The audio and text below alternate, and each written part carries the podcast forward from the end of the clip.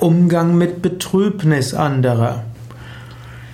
Vielleicht gibt es in der Umgebung von dir jemand, der ganz betrübt ist. Du würdest gerne den Grund für seine Betrübnis erfahren oder du willst ihm einfach helfen.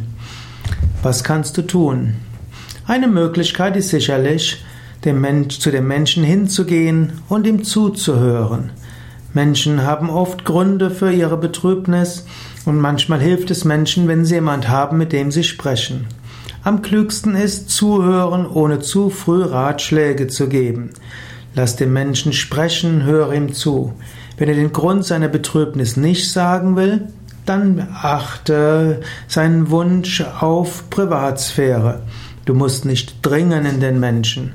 Manchmal kann es aber auch hilfreich sein, dem Menschen zu sagen, du, kann es sein, dass du etwas auf dem Herzen hast oder äh, irgendwo scheinst du mir in einer Stimmung zu sein, die nicht so positiv ist.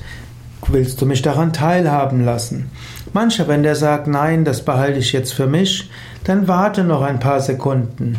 Manchmal fangen nämlich Menschen an zu sprechen, nachdem sie erstmal Nein gesagt haben. Manche Menschen sagen instinktiv erstmal Nein, weil sie Hilfe nicht annehmen wollen, aber wenn man ihnen Zeit lässt, dann sprechen sie. Manchmal muss man auch Menschen, die Grund für Betrübnis haben, etwas Zeit lassen. Es gibt ja den sogenannten Trauerprozess und dann gibt es verschiedene Phasen des Trauerprozesses. Und Trauer gibt es nicht nur, wenn ein Mensch, der einem nahe stand, gestorben ist, sondern Menschen haben Formen von Trauer, wann immer sie irgendetwas verloren haben oder irgendjemand äh, aus ihrer Umgebung verschwunden ist.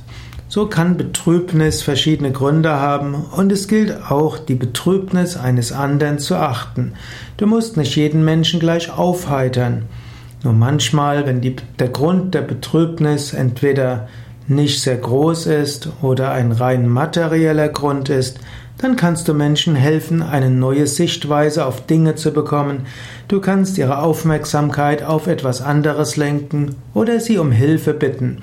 Wenn Menschen das Gefühl haben, sie haben etwas Wertvolles zu tun, dann kommen sie auch aus ihrer alten Stimmung wieder raus.